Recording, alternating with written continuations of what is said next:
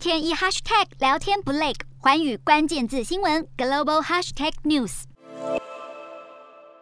被轰炸过数小时后，整座鞋子工厂还在冒烟，地面上更能看见斑斑血迹。俄罗斯军方对乌克兰中部城市第聂伯罗发动三次空袭，工厂附近还有幼稚园和一栋公寓大楼。好在现在工厂因为战争而停工，否则恐怕会酿成更多伤亡。不止如此，俄军攻势首度推进乌克兰西部，乌克兰西北部城市卢兹克的机场被炮轰后受损严重，当地距离波兰边界大约一百一十二公里。网络上更传出影片，乌克兰南部城市梅利托波尔市长费多罗夫被一群亲俄武装分子从市府大楼强行带走，指控他涉嫌金援与协助活跃于乌东地区的恐怖主义分子。这也是俄国攻打乌克兰以来首次有乌克兰政府官员被亲俄部队拘留。乌克兰外交部则表示，战争期间禁止挟持平民作为人质，谴责这是战争罪。